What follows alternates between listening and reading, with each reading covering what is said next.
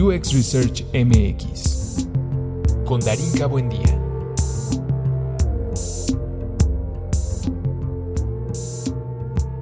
La cuestión aquí el día de hoy, eh, básicamente, fue para complacer muchas mm, peticiones, si lo quiero llamar de alguna forma, a las personas que me contactaron a través de distintas redes, en donde básicamente se preguntaban como todo muy bonito, eh, muy padres tus, tus consejos, pero nos gustaría entender cuál es la parte más difícil de hacer research.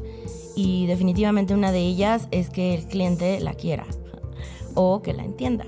Entonces, eh, el día de hoy he decidido abrir la conversación con una persona que definitivamente ha entendido bastante bien cuál es, digamos, el trabajo que se hace a partir de querer entender a la persona que está del otro lado. Entonces, eh, pues básicamente de eso va. Así que bienvenido, Ruso, a este cuarto episodio. Ya. Hola Darinka, muchas gracias por invitarme y hola a todas las personas que escuchan esto. Hola a todo el mundo. Sí, eh, Russo tiene un programa, bueno, no, tiene varios programas y eh, básicamente él es el que está en este momento produciendo este contenido. Eh, varios de ustedes también me preguntaron a través de las redes que, de qué se trataba Puentes, cómo estaba constituido y ya una vez que llegaron ahí, pues se engancharon del contenido. Entonces era una apuesta que yo tenía un poco hacia, hacia recomendarles esto.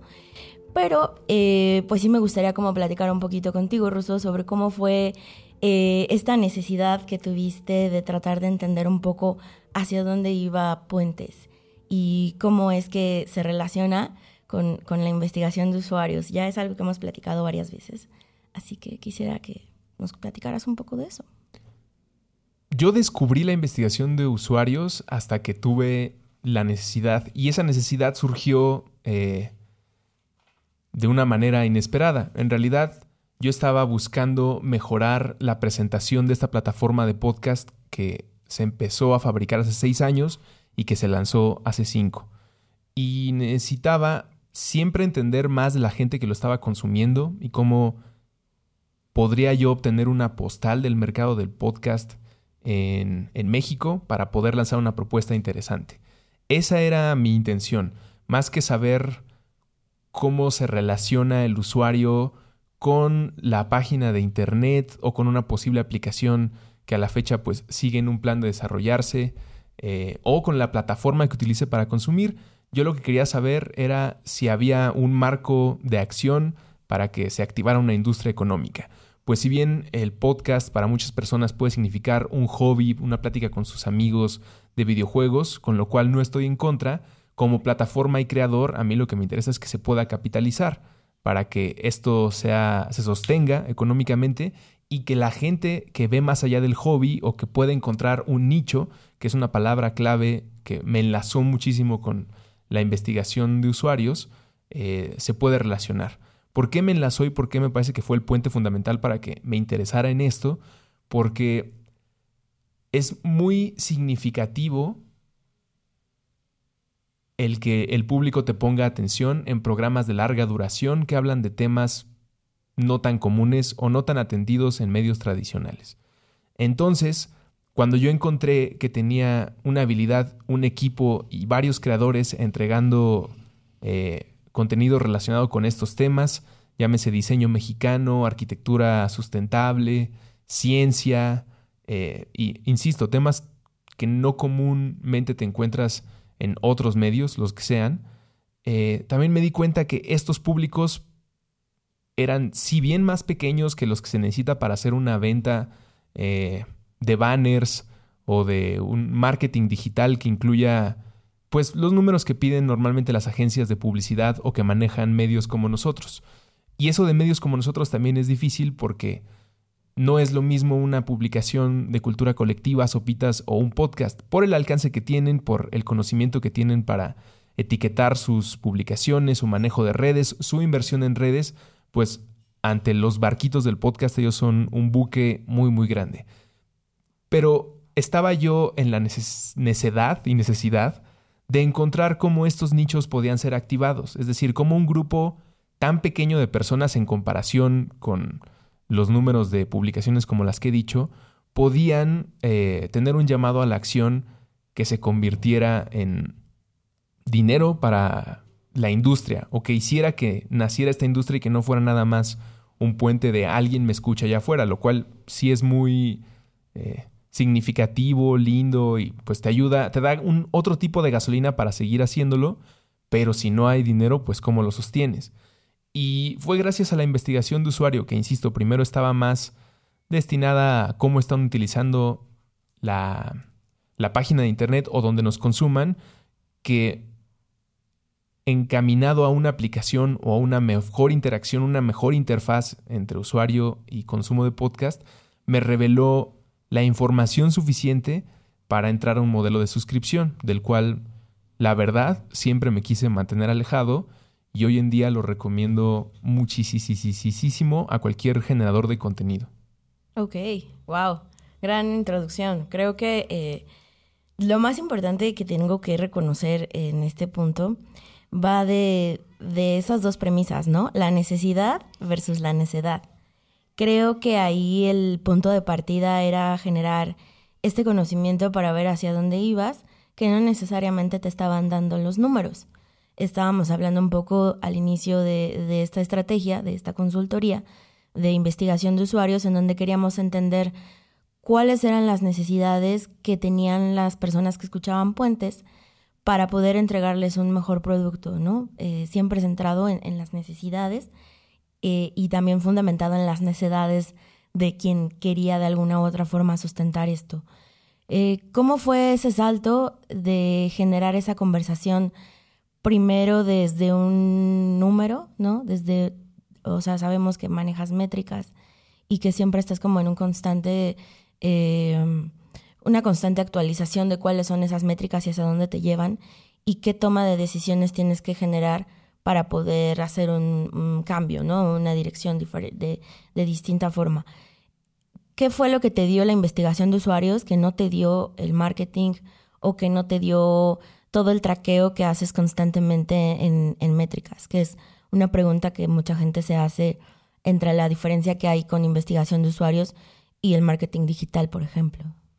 Pues en el mundo del marketing digital, como creador de contenido, eh, y retomando un poco lo que decía sobre cómo convertir eso en pesos o generar una industria, eh, pues me sentía más que agobiado. Incluso hoy en día cuando me planteo la posibilidad de volver a salir a vender los números de puentes, que 300 mil reproducciones en un buen mes, pues no son nada despreciables para una plataforma de podcast. Pero si lo comparas con eh, la industria de influencers o de marcas haciendo takeovers de sitios, pues son presupuestos más grandes que requieren otro tipo de números. Además, yo pasaba mucho tiempo, todavía lo hago, ya no con la misma intensidad ni encontrando algún tipo de respuesta al ver un tablero de métricas, ¿no? El saber cuánto nuevo público eh, pesqué durante el mes, eso cómo se refleja o, o, qué tiene que decirme sobre de dónde viene ese público, son números que me siguen llamando la atención, pero que me servían más para presumirlos en reportes a mis socios o sentir yo la seguridad de que la máquina estaba trabajando.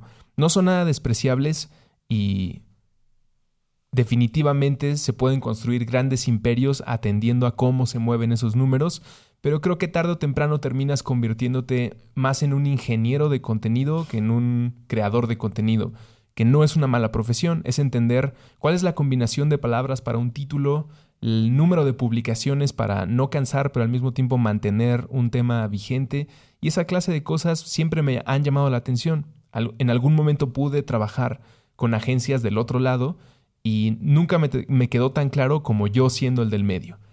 Y él es algo que puedo eh, traspasar muy bien, o transportar, mejor dicho, muy bien, a la experiencia de la investigación de usuario, en el que yo esperaba entender, eh, conocer mucho más del consumidor y su comportamiento, y terminé más bien encontrando una excelente herramienta para yo ser un mejor generador de contenido. Y eso es poner en como inversionista del puente al usuario.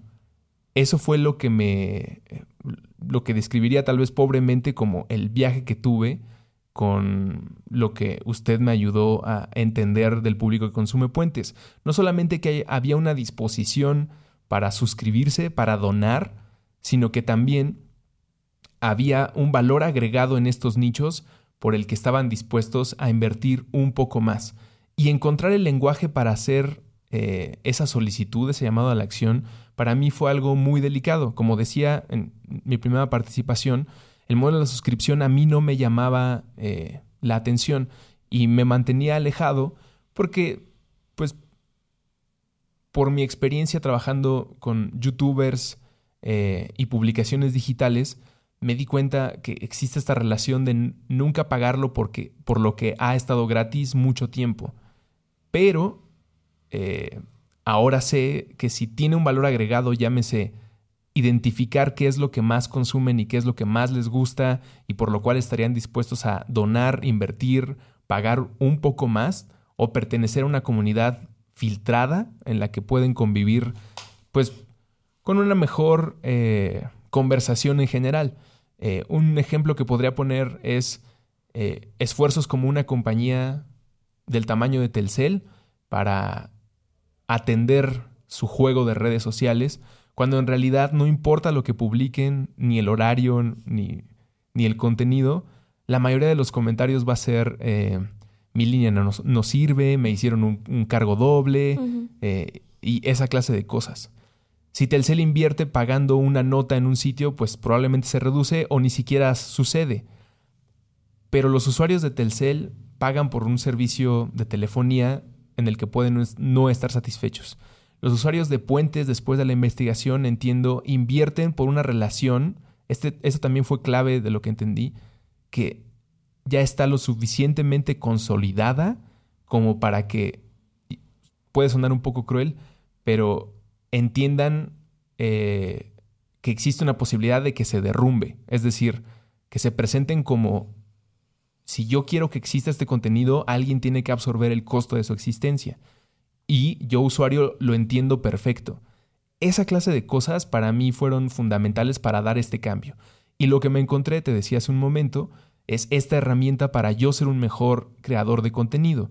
Las personas que están invirtiendo, estos usuarios que se han convertido ahora en el usuario de Patreon de Puentes y que pertenecen a esta comunidad, filtrada así por la suscripción, no que no haya publicaciones abiertas al público, pero los que están pagando te dan una retroalimentación muy efectiva, muy crítica, eh, pero nunca hiriente. Es decir, no son los tomatazos salvajes que ocurren allá afuera en, el Internet, ¿no? Cuando pides una opinión sobre algo que estás haciendo o sucede que nadie te contesta o los que te contestan están buscando la manera de lastimar y de que no suceda porque el Internet en algunas visiones, las más pobres, diría yo, está limitado a un espacio y no pueden haber más cosas porque destruye tu idea del Internet. Yo tengo una idea más general. La investigación de usuarios me presentó esta herramienta y ahora yo como autor de los podcasts, productor o busco contenidos, gracias a que estos usuarios me están entregando información constante. Y ese diría que es el tercer punto de por qué es, ha sido tan relevante para mí la investigación de usuarios. Porque me crea un puente que estoy cruzando constantemente. Entonces, a partir de lo que vi que sucedió con las primeras entrevistas, eh, los grupos a los que usted reunió para hacer preguntas eh, y un cuestionario que diseñamos juntos, es algo que replico de vez en cuando en Patreon. Entonces veo quiénes son las personas que más han donado, quiénes son los que han cambiado de nivel de suscripción para platicar con ellos y saber por qué bajaste de 5 a 3 dólares o por qué subiste de 2 a 8 dólares, qué es lo que te ha motivado. Y aunque no son los números que te da Analytics, sí son números que se convierten rápidamente en un KPI efectivo en todos los sentidos.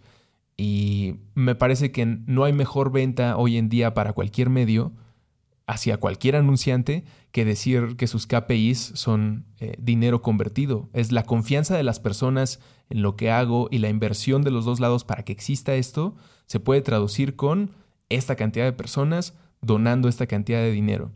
Y si bien eso tal vez no me va a hacer cerrar un trato de estos presupuestos que decía hace un momento, sí me presenta mucha más confianza como creador y como marquetero de puentes también para decir a quién le estoy hablando. Y es algo que antes de empezar a grabar me decías, pues nosotros ya medio eh, estábamos haciendo antes de la experiencia del UX Research, ¿no?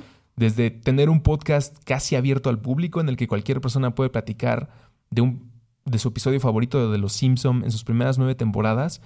Eh, yo no lo, no lo hice con esa intención, pero al final se convirtió en un marco de referencias que te habla de un grupo focalizado en la Ciudad de México o en México o ahora Latinoamérica. Gente me escribe de Perú eh, y de Colombia eh, que quieren venir a grabar o que quieren grabar a distancia.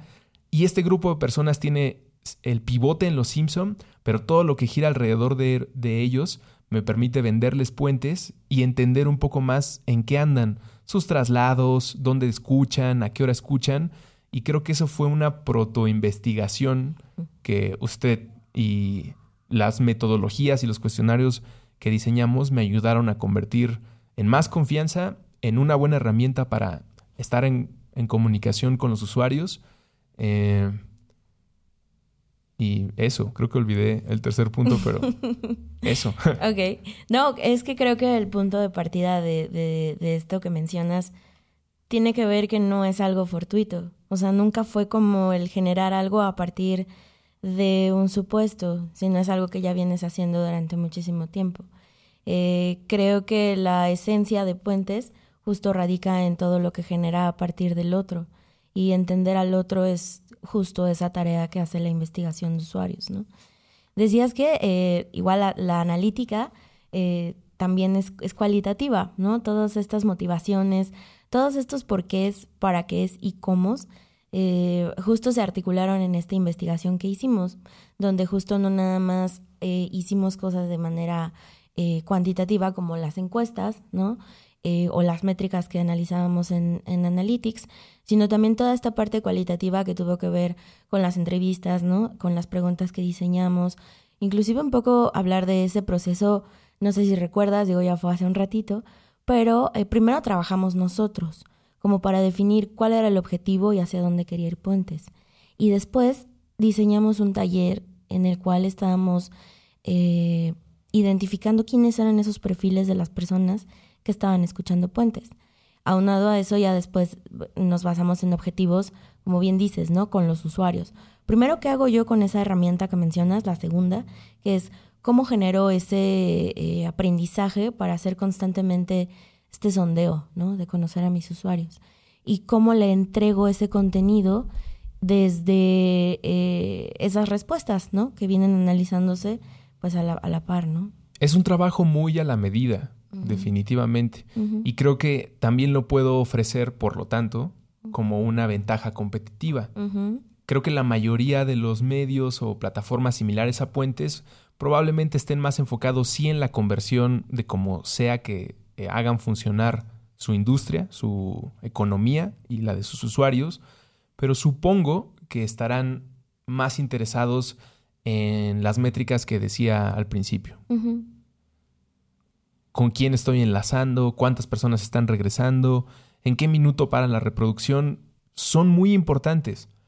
Pero esa visión y ese camino eh, te puede llevar a una espiral de repetirte en los mismos temas y en, en los mismos invitados incluso, porque te das cuenta que es lo que más brinca. Y entonces tu podcast de lunes de mallitas resulta mucho más popular que todos tus demás podcasts y entonces entiendes que le tienes que dedicar más tiempo a esa clase de temas.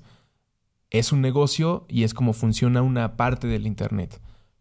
Pero es algo que se puede hacer de otra manera.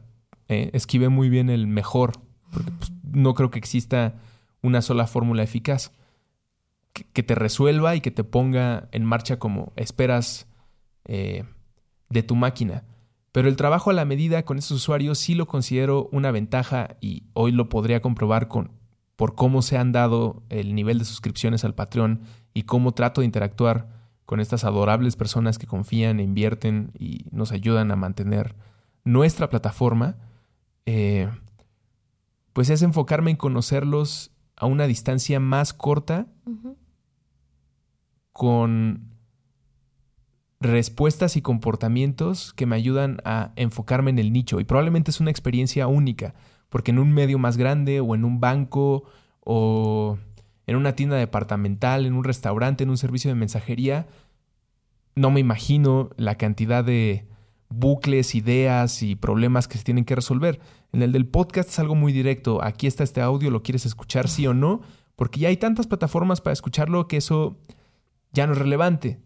Puedes saber si te va mejor en Spotify que iTunes, si le dedicas más tiempo a Spotify o iTunes, pero eso también te hace entrar en una paranoia de entonces cuántas veces debo poner cada liga en dónde y eso.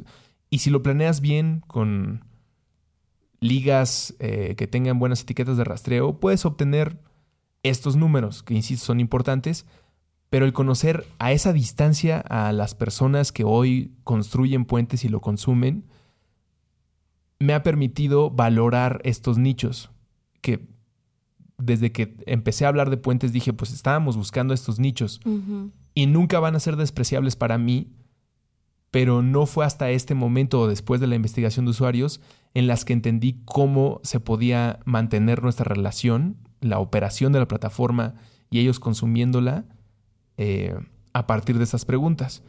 Y que además pues me dejaban no claro, pero el, el sendero de qué más preguntas hacer, por ejemplo, de por qué hay más hombres que consumen puentes que mujeres. Es una tasa que siempre me ha interesado, que buscaré equilibrar, pero que hoy tengo más claro, no, necesariamente, no necesariamente me compete a mí, sino a lo que están entregando los autores, ¿no? Y que además al hacer eh, sesiones de grupos con usuarios que no son de puentes y que consumen podcast, eso creo que también es una ventaja competitiva porque no estoy preguntando o, no estuvimos diseñando el sistema de, preguntas y de sesiones para saber cuál era mejor que otra, sino cuál era la ruta para tu consumo y cómo hablas de él.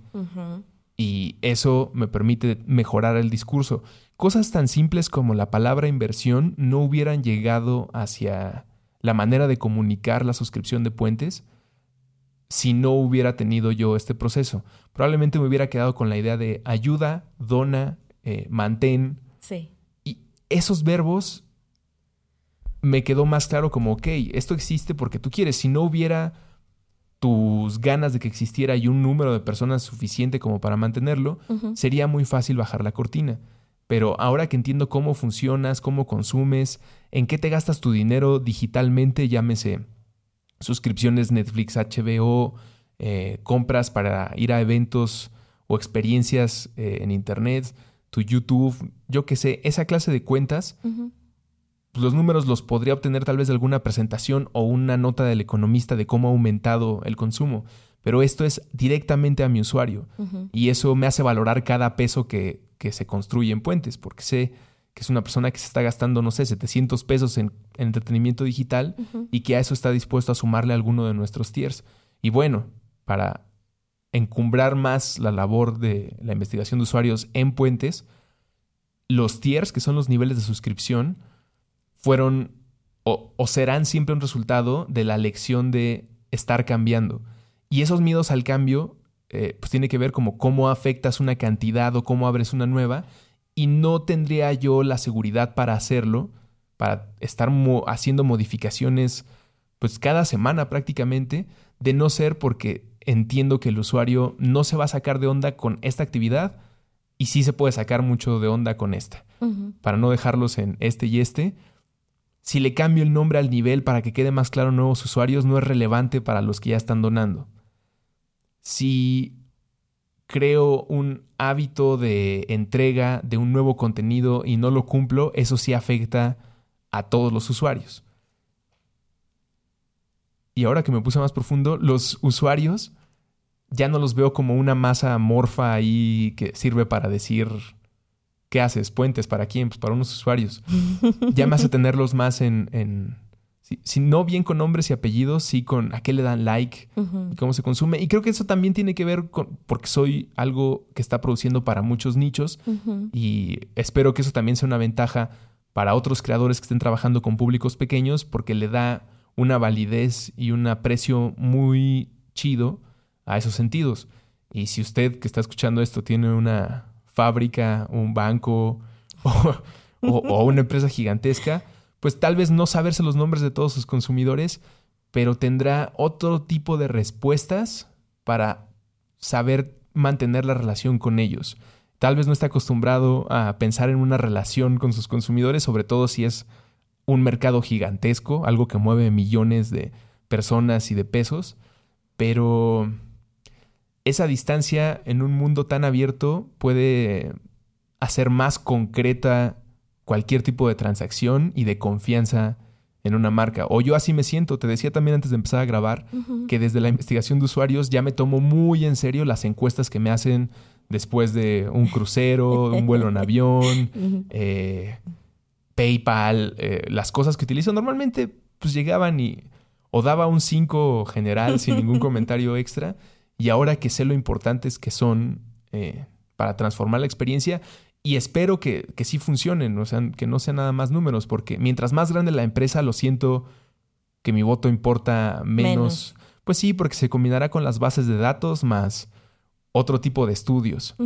Y no sé, una investigación como la que sucedió en Puentes en una gran empresa, pues requerirá un esfuerzo mayor, pero también supongo encaminará eh, a nuevas aventuras a esa empresa. Sin duda. Creo que es, es algo muy paralelo y que se puede escalar. Eh, la metodología o la técnica, digamos que puede que sea la misma, pero la flexibilidad de los nichos, como bien lo mencionas, es lo que va a generar esos, esos hallazgos, ¿no? Eh, hablabas justo del, del, llamado a la acción, el llamado a la acción que en algún punto discutíamos, ¿no? Sobre los hallazgos de la investigación cuando terminó. Y para mí era muy importante hablar en cualquiera de las colaboraciones que hago eh, de los manifiestos. Creo que los manifiestos son eh, esas cartas que llevas por delante para decir, esto es lo que soy, esto es lo que tengo y esto es hacia dónde vamos.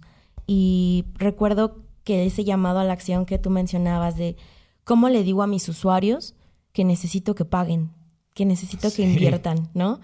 Y uno de los hallazgos que vimos en, la investigación, que yo te lo decía, ¿no? Es, que tenemos que decirles que tienen que generar un compromiso. Sí, e, esa manifestación del compromiso es, valga la mm. similitud, no, pues el manifiesto, es, es, eso. Y que ya decía hace unos momentos, tiene mucho que ver con la fortaleza del enlace, de la relación que hemos construido con las personas que nos escuchan.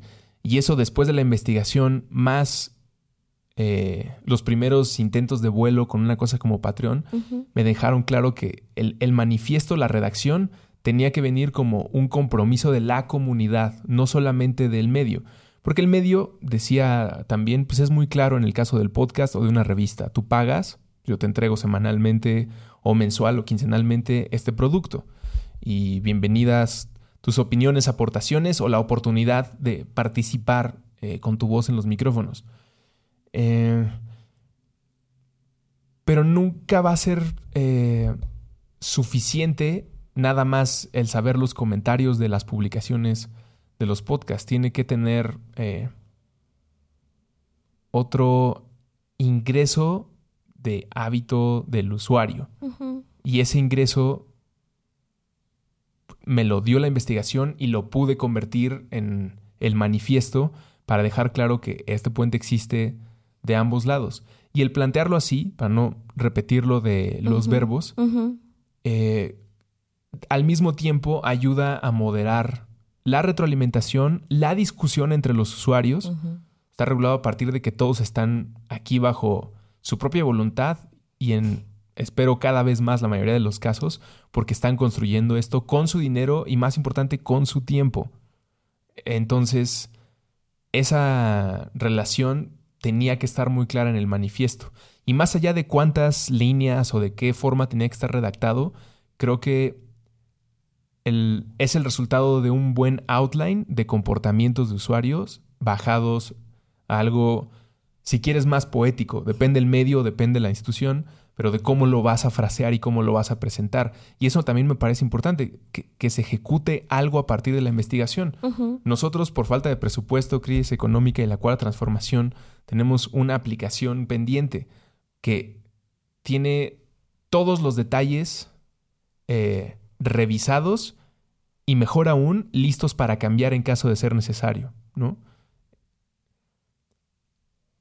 Pero creo que muchas veces ante una crisis, en vez de ver la oportunidad de hacer grandes anuncios, grandes cambios, solo se nota lo que no se podrá hacer. Nosotros decidimos poner eso en pausa y entonces, ¿qué vamos a hacer con toda esta investigación que estaba dirigida hacia la aplicación o hacia el mejoramiento de la interfaz experiencia?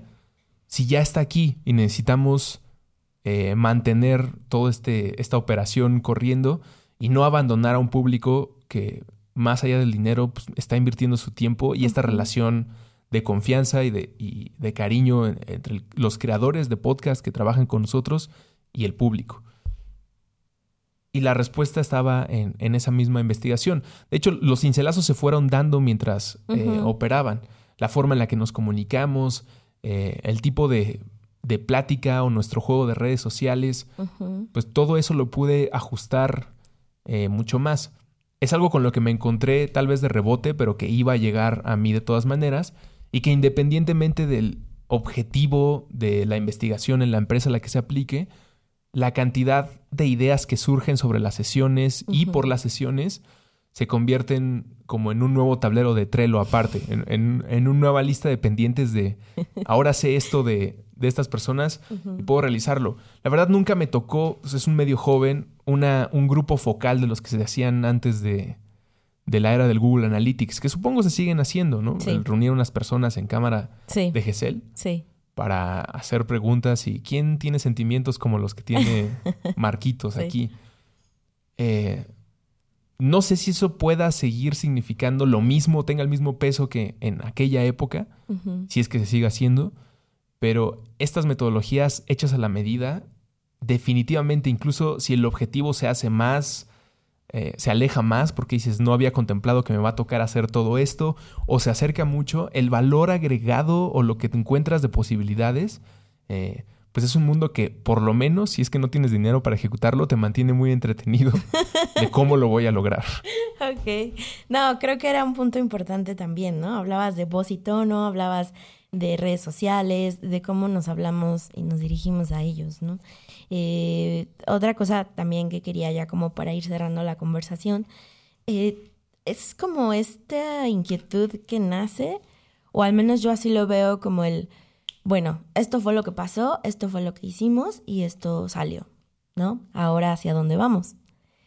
¿Cuál es eh, el resultado de esta búsqueda de, del sostenerse, ¿no? Del, del mantenerse activo, sobre todo entendiendo que dijiste algo muy, muy, muy, muy básico, ¿no? Y esencial al inicio. Pues los usuarios siempre están cambiando, ¿no? Y así como los usuarios siempre están cambiando y están viendo qué sale el día de mañana, pues también las empresas que se dedican a entender o a conocer estas necesidades, pues tienen que ver como otros puntos de partida, ¿no? ¿Qué, qué esperarías, digamos, para lo que viene en cuanto a conocer más a esos usuarios, ¿no? O sea, ya tienes el compromiso, ya está firmado, ya está hecho, hay una relación constante. ¿Hacia dónde va esto? Convertirlos en creadores. Ok. O, vas bien. O por lo menos que sepan su potencial de participar en una economía que estoy promoviendo que puedan trabajar en lo mismo que yo trabajo y que yo no les estorbe de ninguna manera ni ellos me estorben a mí, al contrario, que la industria se mantenga por las herramientas que hoy sé se pueden aplicar. Se llame Patreon, se llame donación por PayPal, se llame Anchor FM, se llame eh, Blueberry. Las herramientas ahí están, mi experiencia ahí está. Y lo que me gustaría más que cualquier otro objetivo que tengo varios, después de la investigación de usuario y lo que he hecho en el último semestre con Patreon y la plataforma de puentes, es, si no motivar a todos, sí dejar claro que esta es una posibilidad en sus vidas.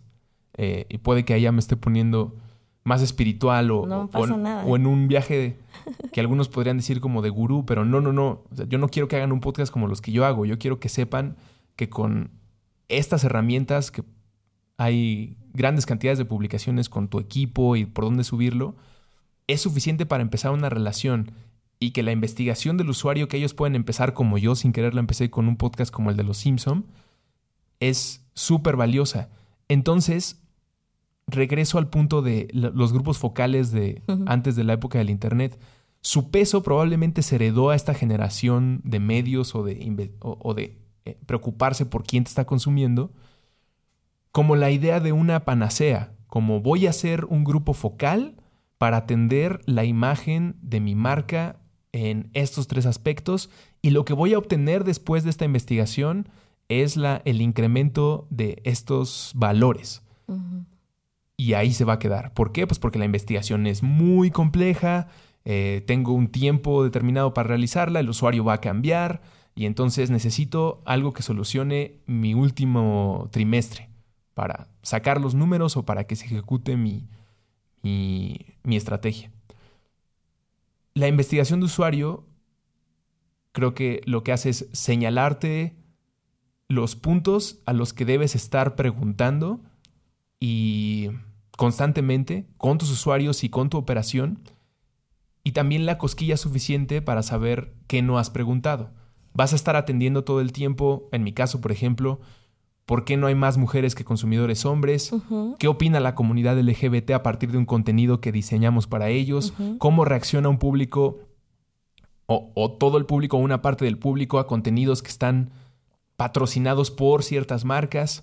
Esas son mis preguntas y las tengo que hacer constante. Es decir, no me quedé esperando la fórmula concreta para que sucediera, sino tengo claras cuáles son otro tipo de KPIs que tiene que ver con valores de calidad, que es una chamba de estar preguntando cómo escuchaste este podcast, no le está viendo, no le está yendo bien este podcast, antes de invertirle otra lana en una pauta de redes sociales, voy a exponerla con esta parte de mi público que toda la vida se han encargado de, de viralizar y de recomendar los contenidos porque ya los identifico y ya sé quiénes son. Y si escuchan este podcast, les mando un saludo muy, muy grande y cariñoso a todas estas personas que ayudan a distribuir ese podcast.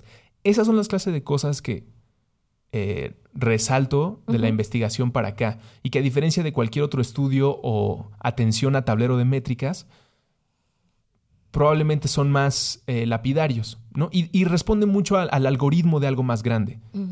Eh, la manera en la que te consumen en Facebook puede cambiar otra vez eh, el siguiente mes o, hoy mismo por una implementación, un cambio en la en cómo se muestra el contenido y cuál es la preferencia para el contenido que se muestra.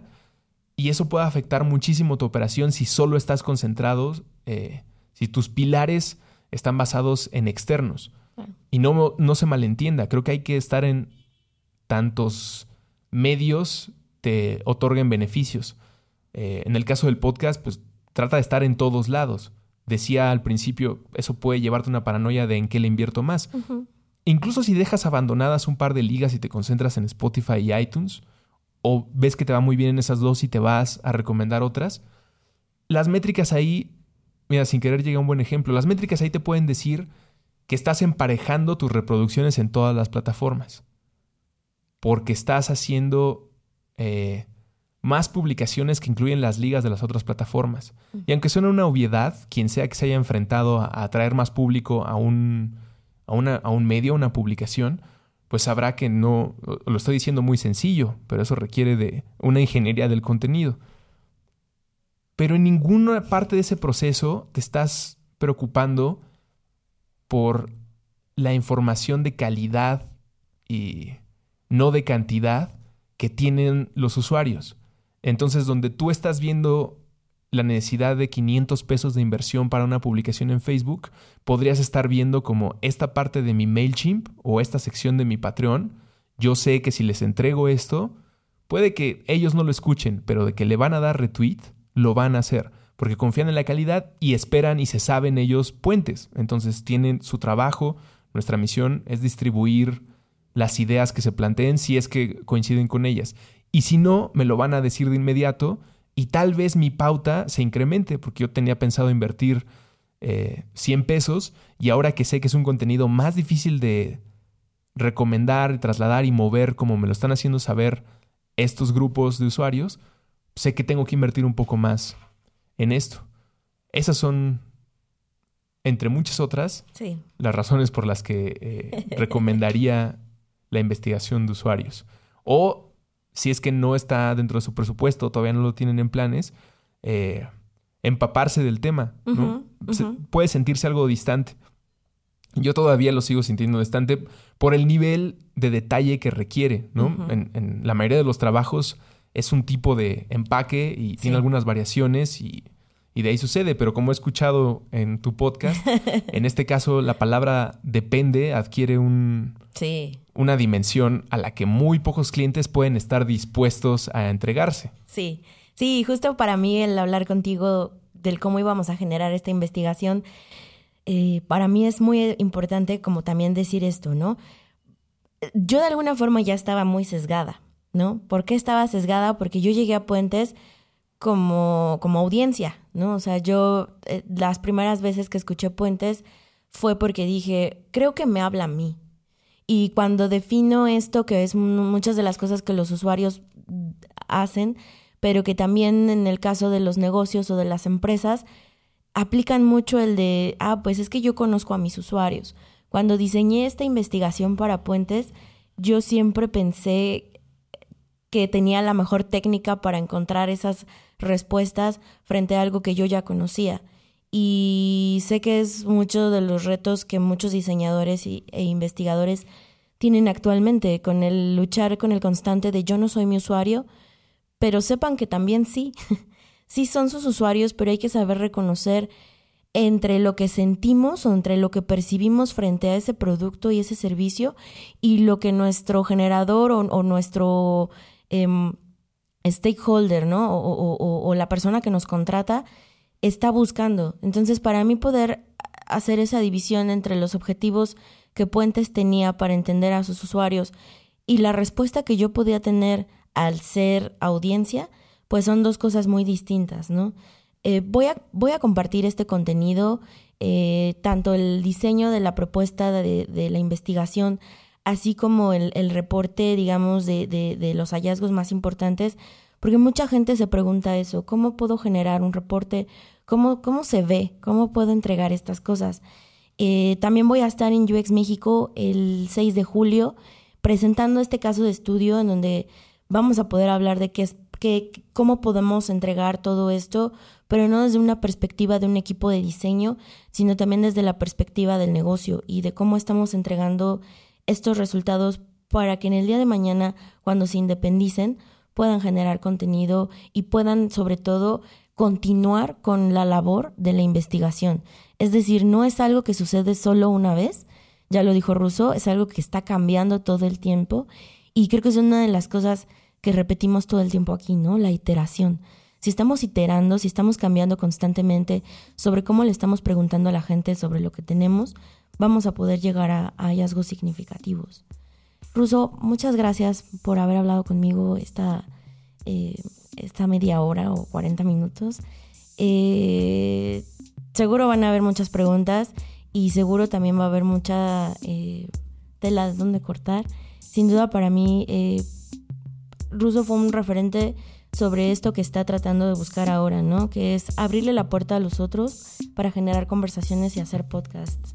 Yo por eso estoy aquí. Eh, ya traía yo ese viaje y, pues bueno, creo que también el resultado de ver a la gente eh, tan comprometida ¿no? con este tipo de, nichos y con este tipo de contenidos me abrió la posibilidad de tal vez no decir bueno y por qué tal vez yo pueda hacer algo al respecto con la comunidad en la que me encuentro muchas gracias a ti por eh, invitarme a platicar a tu podcast eh, por ayudarnos en Puentes a entender de qué se trata el diseño de usuarios, darnos cuenta que nosotros lo estábamos proto haciendo, tratando de sacar o que no lo estábamos interpretando de la mejor manera. Y por hacer tu podcast, eh, me parece muy importante que todos los nichos, que todas las comunidades estén atendidas a través de un medio tan noble como es el estar hablando eh, primero en un micrófono y luego sabiendo que hay orejas eh, escuchando. Así que muchas gracias a todo el público por poner atención a, este caso, a esta idea de puentes. Y si no lo conocen, visiten puentes.mx. Eh, ahí están todos nuestros programas. Si les gustan y quieren suscribirse, entren a patreon.com diagonal puentes mx. Eh, incluso si no se van a suscribir y quieren entender a qué me refería con eh, los tiers, los niveles, pues puede que ahí les quede más claro este viaje en el que estoy. Y muchas gracias a todos y a todas. Listo, muchas gracias. Nos escuchamos para la siguiente. UX Research MX con Darinka Buendía.